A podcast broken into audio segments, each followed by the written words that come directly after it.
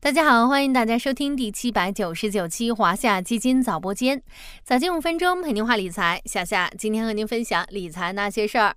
说起这个高端制造啊，你会想到什么呢？上天入地的天宫一号，出口全球的中国高铁，还是风口浪尖的半导体芯片呢？在整个经济层面，高端装备产业都是至关重要的一环，在经济和产业链条上发挥着承上启下的作用。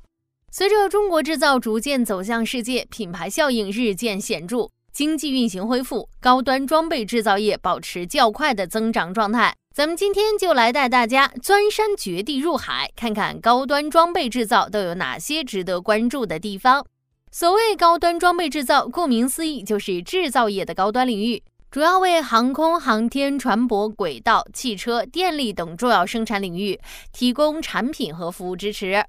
可能很多人都有这样的疑问：高端装备制造究竟高端在哪里呢？这个高端主要表现在三个方面：一是技术含量高，可能集中了几个学科和多个领域的高精尖技术；二是价值高，在整个产业链中具有比较高的附加值，比如半导体芯片、卫星装备制造都是很好的例子；三是地位高，他们在各自产业链中往往占据着核心部位。其发展水平决定产业链的整体竞争力，比如航空航天装备群的批量化制造、轨道交通的成套生产线、汽车产业的模块单元和零部件等，都需要高端装备制造为其提供工业母机。高端装备产业的产值有多高呢？有一组数据或许可以说明：二零二二年，我国全部工业增加值突破四十万亿元大关，占 GDP 比重达到百分之三十三点二。制造业增加值占 GDP 比重为百分之二十七点七，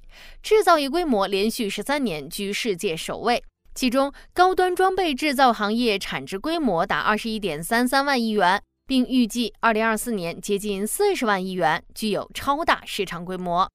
往后看呢，高端装备制造行业将如何发展呢？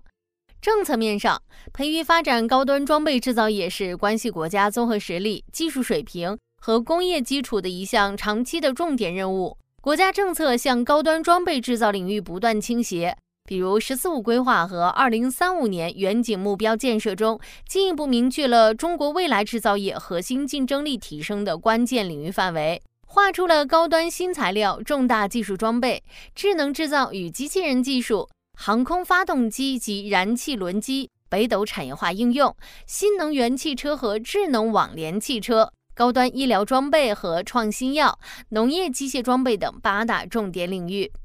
产业层面呢，央国企大力开展关键核心技术攻关，推动中国创造实现新突破。五月十六日，国内首台一百五十兆瓦级大型冲击式水轮机转轮在四川德阳成功下线，标志着我国冲击式水轮机核心部件实现了从无到有的重大突破。五月九日，世界首台绿色盾构机中铁幺二三七号，世界首台大清角下坡掘进矿用 TBM 怀盾号近日在中铁装备成功下线。这些创新技术都在推动中国质量展现新成效。接下来重点来了，对于投资者来说，可以关注其中的哪些领域呢？一是航天军工。业内预计，产业链上下游业绩螺旋式增长将贯穿整个“十四五”期间，看好行业景气度提升。二是工业母机，近来国家发改委召开扩大会议，强调要指导推动中央企业在加大新一代信息技术、人工智能、集成电路、工业母机等战略性新兴产业布局的力度。业内认为，这系列政策有望推动央企加大工业母机领域布局。加速工业母机产业发展。三是工业机器人，前几年受特殊环境影响，各行各业使用机器人的意愿进一步提升，工业机器人市场持续蓬勃发展，市场规模创下历史新高。G G I I 数据显示，二零二二年中国工业机器人销量同比增长约百分之十五点九六，全球销售占比超过百分之五十。中国连续九年成为全球最大工业机器人消费国，稳居全球第一大工业机器人市场。以创新驱动发展，以质量引领未来，高端装备制造正汇聚起高质量发展的磅礴力量。对相关板块感兴趣的小伙伴可以多多关注哦。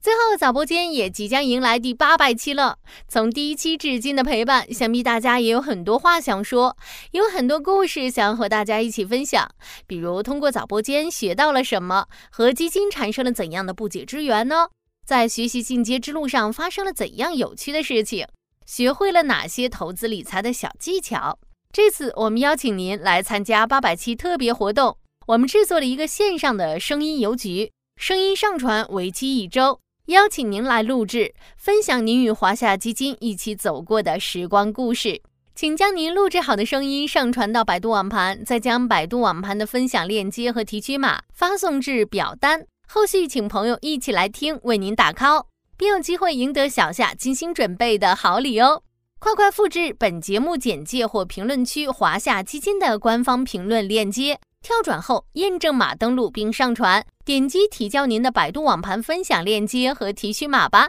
好了，今天的华夏基金早播间到这里就要结束了，感谢您的收听，我们下期再见。